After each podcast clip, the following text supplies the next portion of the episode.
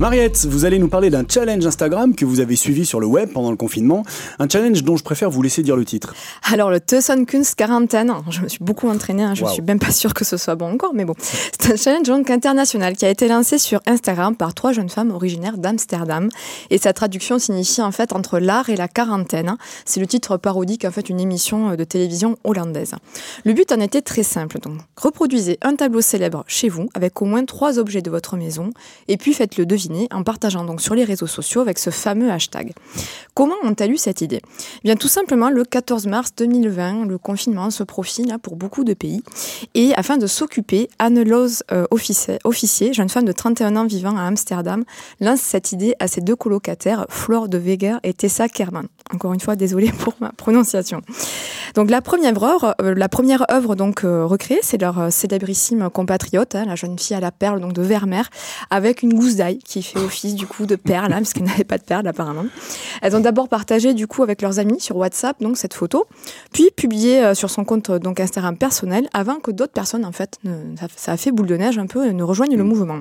Elles décident alors de créer un compte Instagram dédié hein, avec le même nom, et là le succès est assez fulgurant. Hein. Il y a 281 000 abonnés donc à l'heure actuelle. Il a été relayé quelques jours plus tard par le Rijksmuseum. Beaucoup ont d'ailleurs cru au début que c'était de l'initiative de ce musée, euh, mais c'était vraiment par, elle donc. Et puis d'autres musées donc ont relayé également l'initiative, hein, le Met Museum de New York, le Louvre, le MoMA, l'Ermitage en Russie, etc. Elles ont fait des émules, là. certains ont lancé leur propre challenge, tel le, Getty Museum de Los Angeles, avec le hashtag Getty Museum Challenge. Mais lui euh, rajoutait un petit peu en fait les trois objets du quotidien aussi, mais en s'appuyant sur la base en fait d'œuvres d'art numérisés qu'ils avaient, donc qui étaient téléchargeables euh, de leur collection en ligne. Des Russes aussi se sont lancés en créant un groupe Facebook de plus de 500 000 membres. Euh, un peu plus près de nous, il y a le couvent des Jacobins de Toulouse hein, qui a lancé son jeu des œuvres cloîtrées, qui jouait sur l'analogie donc entre son cloître et le confinement, mais surtout son histoire, puisque sachez-le, durant la Première Guerre mondiale, il a servi d'abri à des œuvres d'art du Louvre, hein, dont la Joconde.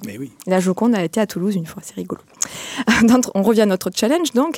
Le 23 avril 2020, le clic France s'associe également avec ce challenge et plus de 30 musées français pour créer le concours national art en quarantaine. Donc voilà, vraiment, ça, a généré euh, plein de, euh, plein de, mouvements autour de ça. Et euh, le hashtag a aussi été traduit en anglais, en fait, afin de mieux être répertorié. Hein. C'est un peu plus facile à prononcer aussi. Between art between art and quarantine. Euh, ce challenge, ça a clairement été une petite bouffée d'air frais, un shoot de musée et d'art qui nous manquait quand même cruellement. On était enfermés entre quatre murs, on pouvait pas aller au musée.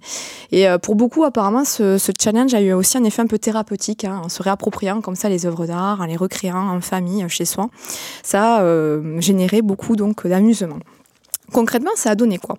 Mais De vrais trésors d'imagination qui ont été déployés, de la créativité, du do-it-yourself à foison également ici, pour recréer des tableaux, donc à grand renfort d'objets euh, pris autour de soi. Hein. les grandes stars, sans, surprise, ça a été les rouleaux de papier toilette, hein, les paquets de farine. C'est pour ça qu'il y a eu une pénurie au début.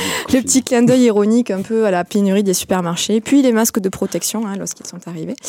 Euh, donc certains se sont mis en scène, d'autres ont seulement utilisé des objets. Certains étaient plutôt dans le mimétisme complètement réaliste en prenant des objets vraiment correspondants à l'original.